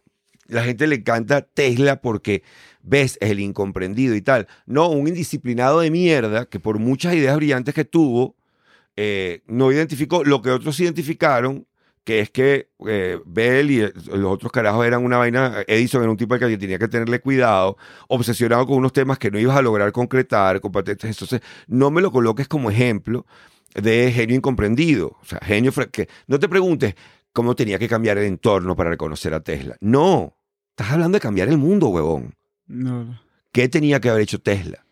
Que sí hizo Edison, cabrón o lo que tú quieras, pero que sí hizo para tener éxito en su asunto. Bueno, Edison sabía que había una cosa como el mercado, había que buscar productos que fueran vendibles. Bola. ¿Me explico? Entonces, puede haber muchos genios. Y el lo- juego de las patentes. el juego de las patentes, tienes que saber jugar el juego de las relaciones públicas. Ah, bueno, la electricidad tal, vamos a matar a este elefante con esta vaina para que vean lo peligrosa que es. Pero es tan peligrosa. Ah, bueno, pero tú quieres un mundo impoluto. Ojo, yo no estoy justificando las cabronadas de Edison, pero tú no puedes dejar de reconocerle que entendía el mercado mucho mejor que Tesla y por lo tanto lo vamos a recordar mucho más. Y vamos a empezar a atribuirle a Tesla cosas que ni siquiera eran posibles porque queremos creer en ese genio incomprendido, porque eso hace que yo, pelando bola con este negocio hace cuatro años que no he logrado arrancar, sea un Tesla. De bola. Lo divertido de Elon Musk es que le pone Tesla a un vehículo que debió llamarse Edison, porque su mayor éxito ha sido el mercadeo. Exacto, ha sido comercial. No ha sido un éxito de ingeniería. Es decir, en ingeniería es muy astuto, pero su mayor éxito es el comercial. Es decir, la gente no quiere vehículos eléctricos. La gente le va de culo al planeta. La gente quiere proteger su casa. O sea, la gente no le está montando aire acondicionado al planeta para enfriarlo. Le está montando aire acondicionado a su cuarto. ¿Verdad? Y curiosamente ese aire acondicionado aumenta la demanda eléctrica que va a hacer que afuera haga más calor. Pero bueno, pues mi problema es mi casa, no el planeta. El No. planeta es la casa de los venados. Peor de los venados. La gente deja hablar huevo, nada. Igual, el carro que vende Tesla no es un carro cero emisiones, sino sobre todo un carro que le puedes poner la corneta que tú quieras. Puede, maneja, por, maneja solo. Eh, le puedes, tiene cámaras que graban todo. Claro. Es decir, es un iPhone Es con un ruedas. iPhone con ruedas. ¿Sabes lo que a mí me... Una de las vainas que a mí me gusta, y, y creo que el ejemplo de tus tesistas va a eso.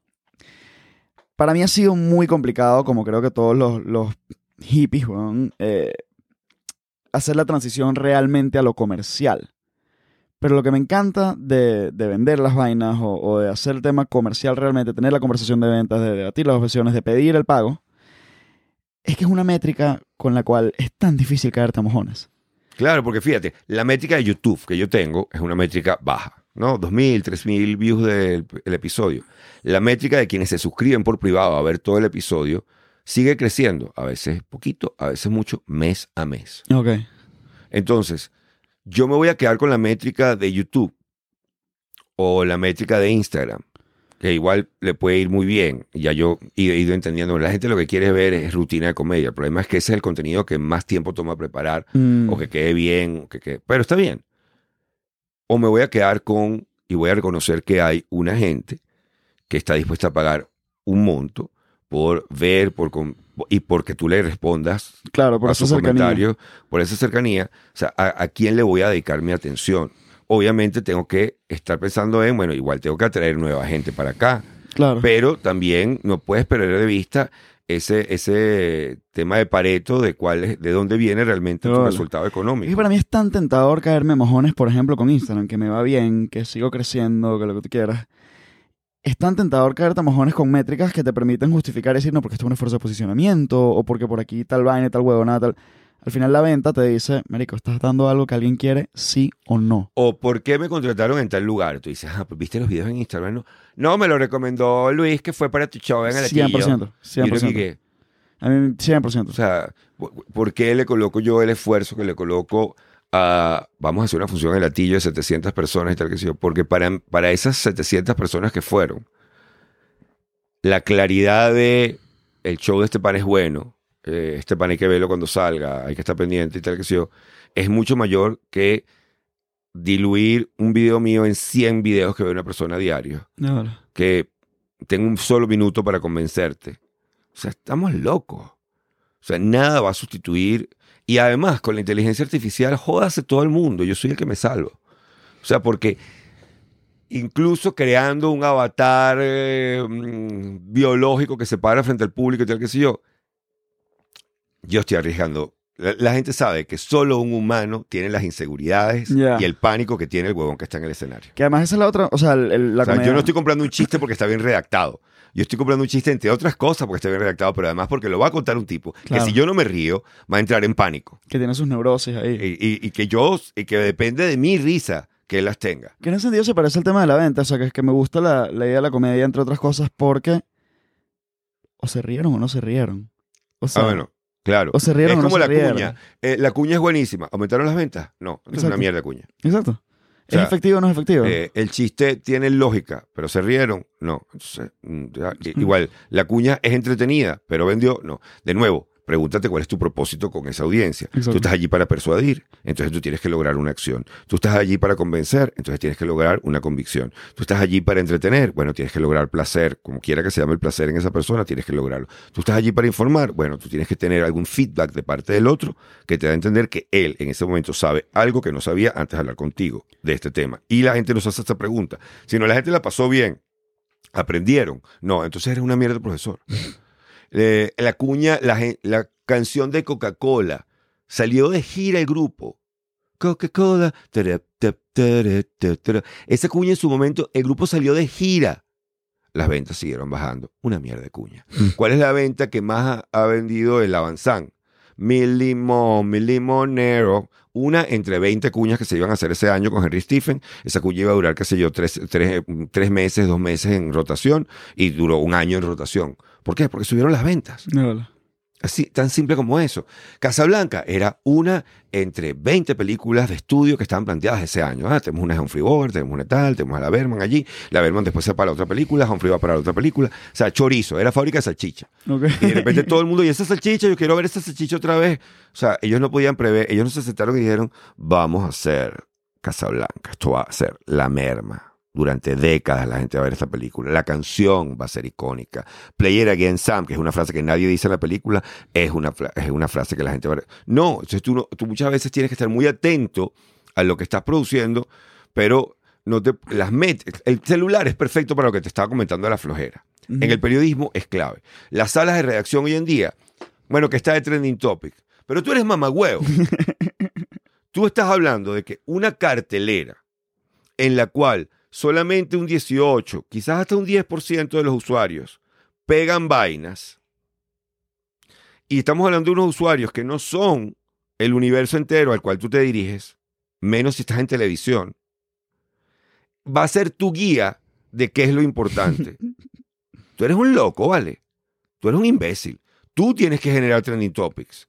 Tú tienes que generar. Sí, en Twitter vas a conseguir informaciones, pero vas a conseguir mucho camelote. Lo que pasa es, y yo los entiendo, porque era el sueño erótico de todos nosotros cuando estábamos oyendo lo que dicen en la panadería, viendo lo que hay en otras portadas de otros periódicos o que está circulando, de qué estaba hablando el taxista, de qué está hablando el camionetero, de qué está hablando la gente en la calle, eh, de qué hablaron en el domingo en la cena familiar, de, en el almuerzo familiar que fui, para tener una idea de cuál era el zeitgeist, cuál era la cultura, cuáles eran los peditos de lo que se estaban hablando, para llegar el lunes a una sala de redacción y decir, coño, tú sabes que hay que hablar, está pasando este peo, porque lo oí en la panadería y mi tía también me lo comentó, y tú tenías que hacer un estudio sociológico y vivir en un eterno focus group. Pero entonces ahora no vale, mira, está Twitter, le das a la lupita y te dice en orden, vete con los trending topics de Twitter en este momento a la Plaza Bolívar de Palo Verde, a la Plaza de Palo Verde, o vete con eso a la Plaza Bolívar, o vete con eso a la Plaza Madariaga. Ya es una encuesta, poniendo esos 10 temas, ¿cuál de estos 10 temas le parece importante? A ver si te va a salir el mismo orden o siquiera los mismos temas que están en Twitter. Probablemente no, porque estamos hablando de dos universos distintos. En pleno apagón en Venezuela, con 0,04% de la población conectada a Internet, un tuit de Marcorina tuvo 15 mil eh, retweets. 15 mil retweets es que jode, pero ninguno estaba en el país. Hola. Entonces, ¿qué te di? De, o sea, no te estoy diciendo que no te diga nada, sino de qué universo te está hablando eso. Y todos queremos la pantallita que nos diga. El número de likes quiere decir que lo estoy haciendo bien, o el número de views. Eh, este tema es importante, está de primero, este es el tema del que tengo que hablar. Eh, de todos estos posts, el que, en el que puse la camisa roja es el que le fue mejor. Me voy a poner la camisa roja, o la camisa verde, o la camisa... La vida es mucho más compleja. Las métricas ayudan, pero esta obsesión por las métricas, en la psicología también, el conductismo ha tenido un efecto negativo, hace que los carajos que tienen una mediana intuición valgan oro puro.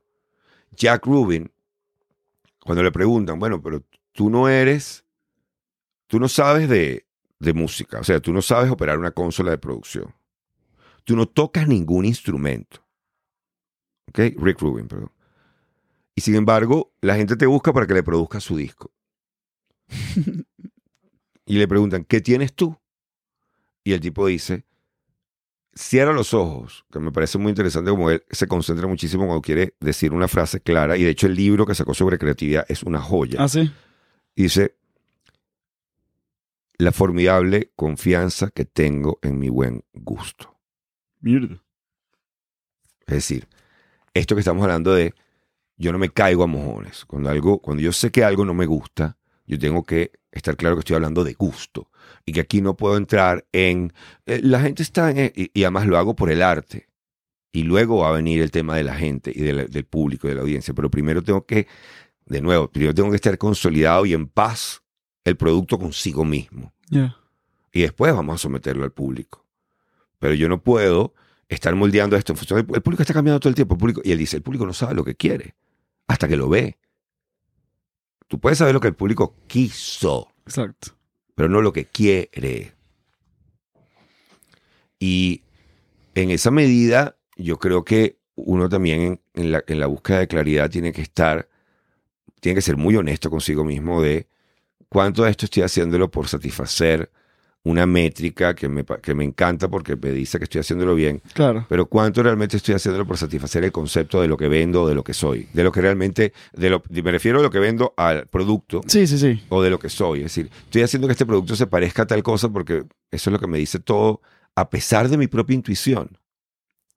Y yo creo que en ese sentido lo de que uno en el fondo sabe muchas más cosas de las que quiere admitir es, es, es- es una perogrullada, pero es cierto. Es cierto, lo que tú dices es que varias veces al día me digo, mierda, hasta que no lo vi afuera, no confirmé algo que ya yo sabía. Creo que ese es el valor, valor de los oráculos. Los oráculos no predicen el futuro, no tienen necesariamente una conexión cósmica, lo que te dé la gana. Pero escuchando un oráculo, inclusive leyendo la Biblia, como le pasa a Peterson, encuentras revelaciones de imágenes que tú dices, qué bolas. Ahí hay algo que yo siempre he sabido, solo que esta imagen me lo permite. Y ahí nos remontamos en círculo a la primera afirmación que tú hacías. ¿Por qué nos gustan los comediantes? Porque el comediante ha pelado la cebolla por nosotros hasta llegar a ciertos lugares. Claro. Y entonces cuando llega a ese lugar, tú haces, qué bolas. No estás tripeándotelo solamente porque lo que dijo es gracioso o verdadero, sino porque hay una intuición dentro de ti que decía, ves, ves, ves eso. Pero tú no lo habías verbalizado. Mm, Entonces no te arreches porque alguien te picó adelante a nivel de producto, porque él lo verbalizó primero. O sea, yo siempre supe que la gente iba a querer un jack dentro del control remoto para que uno pudiera escuchar audífonos. Y tú hiciste la tarea de sentarte con ingeniero electrónico, diseñar la vaina, ir a Estados Unidos, patentarlo, porque eso se puede hacer. Voy de nuevo a lo que te decía. Mientras haya internet, ya tú no tienes esa excusa. Tú puedes hacer una patente online. ¿Quién te ganó? El huevón que tenía el- la patente, la oficina de patentes al lado, frente a tú que tenías que viajar en cuatro días. Bueno, está bien. Te entiendo que te jodieron, ok, tenías que echarle bola. Pero hoy en día, brother, que eh, Audacity es gratis, puedes grabar audio con cualquier micrófono de mierda. Si sabes utilizarlo, va a quedar con con una compresión divina.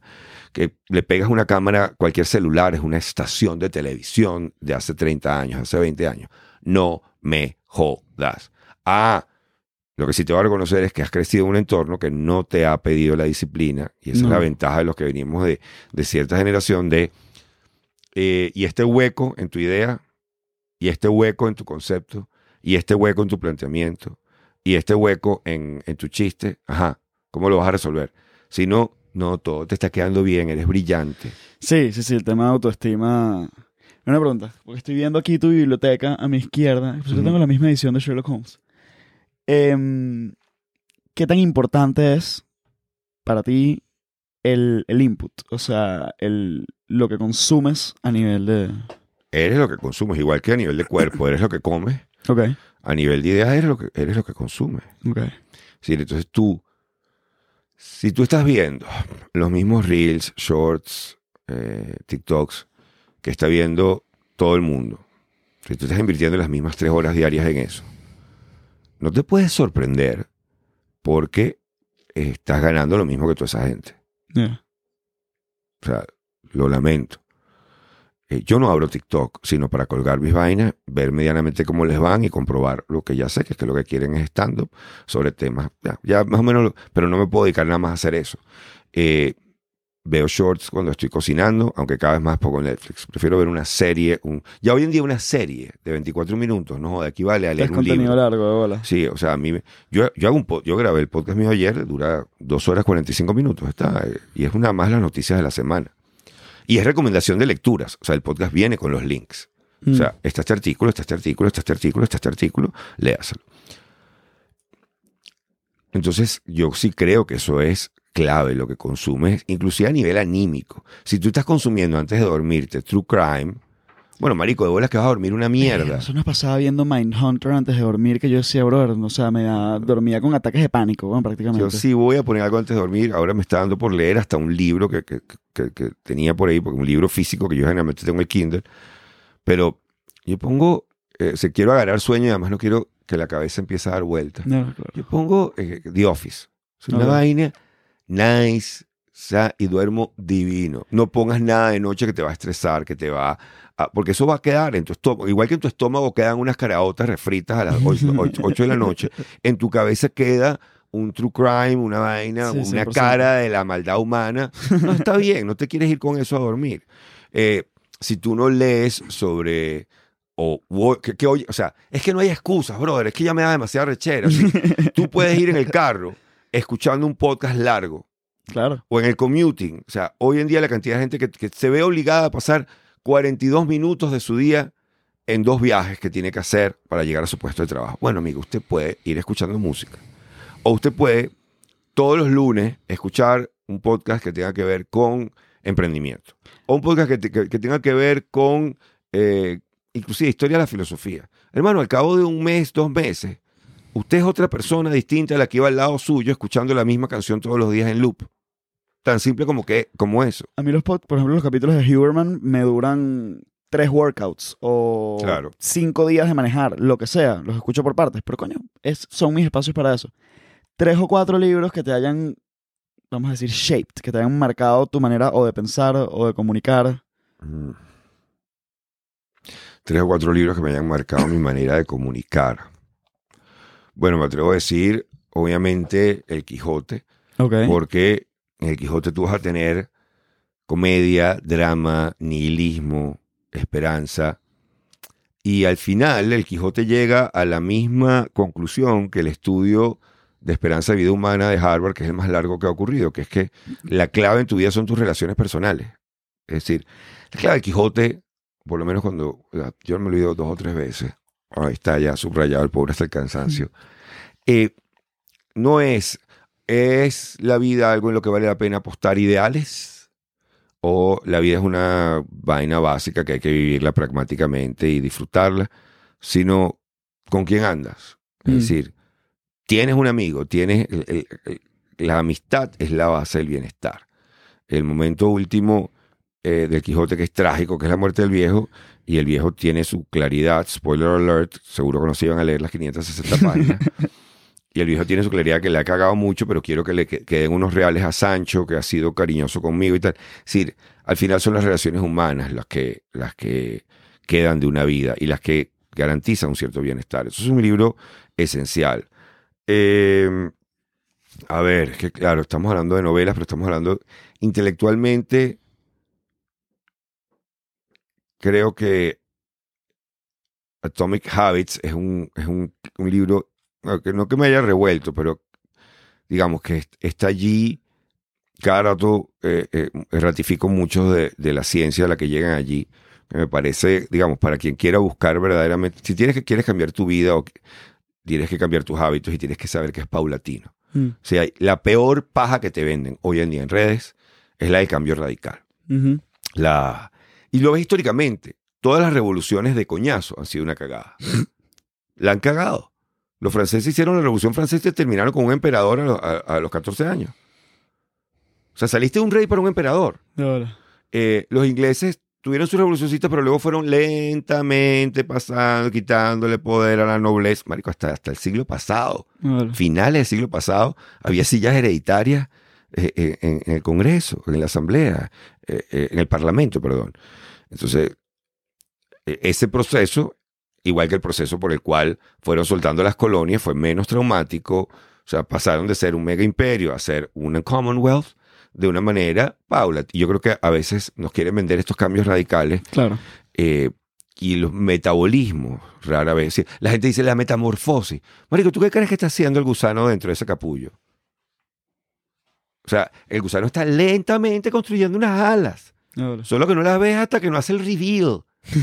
Pero no es que un capullo y salió una mariposa. No. El patito feo no te coloca en toda la parte de la historia donde el patito está todo mitad pato, mitad cisne, burda de amorfo, no puede ni Pasando una- volar, una pasando un pubertad trabajo, horrible. Una puerta de mierda. Rocky, eh, eh, Rocky tiene el valor de que primero pierde. Exacto. O sea, es un valor que tiene Rocky, pero sin embargo, en el entrenamiento es que, es una sola canción. Sí, sí, sí, sí. O sea, un yo montaje de cuatro yo minutos. ¿sabes? odio, o sea, si hay una propiedad del cine que es importantísima para el cine, pero que nos ha cagado la vida real es la elipsis. Es decir, comienza enero, comienza la canción, mayo, terminó la canción y el tipo está papeado. Sí, sí, sí. Marico, ¿tú sabes cuántas veces ese carajo dudó de, verga, no quiero trotar La hoy"? secuencia en Siberia. A mí No la, quiero- 4 es mi favorita. La secuencia en. Siberia es demasiado recha. Pero tú dices, marico, tres Claro. minutos, ¿sabes? Pero bueno, mierda. el problema del, del, del- del- es- ese nivel de concisión es que nos ratifica que, ves que la vaina es echarle bola. Sí, vuelven a echarle bola ocho meses, no una canción. no una canción. En la que va a haber, ah, hay otro tipo que escribe, se me fue el nombre, pero es un, un ex Marine, un ex Navy SEAL. Eh, Goggins. Y Goggins, en una entrevista me encanta que el tipo dice, y lo tiene que decir más a menudo, ¿sabes cuántas veces yo no quiero salir a trotar? Todas. Y eso es importante, porque uno cree que él es un adicto al ejercicio, al endurance, a- y por eso te habla de eso. No, no. Es a pesar de. Para mí, un momento revelador fue ver un documental de National Geographic. Yo siempre he visto muchos documentales de chamo, lo que llamaban los, los animalitos, los programas animalitos, Ujú. programas animalitos, el canal 5, la fauna. Y de repente dice: de cada 32 veces que la chita trata de cazar una gacela, caza una. Y yo, mira, ¿por qué no nos están dando esta estadística desde el principio? Porque toda esa gente que, que- que- el tigre, el tigre tiene que echarle bola 24 veces. O sea, ese tigre que se lanza a cazar un caimán en el Amazonas, que uno ve ese, ese, ese tigre americano sacando el caimán, lo está haciendo porque está muerto de hambre.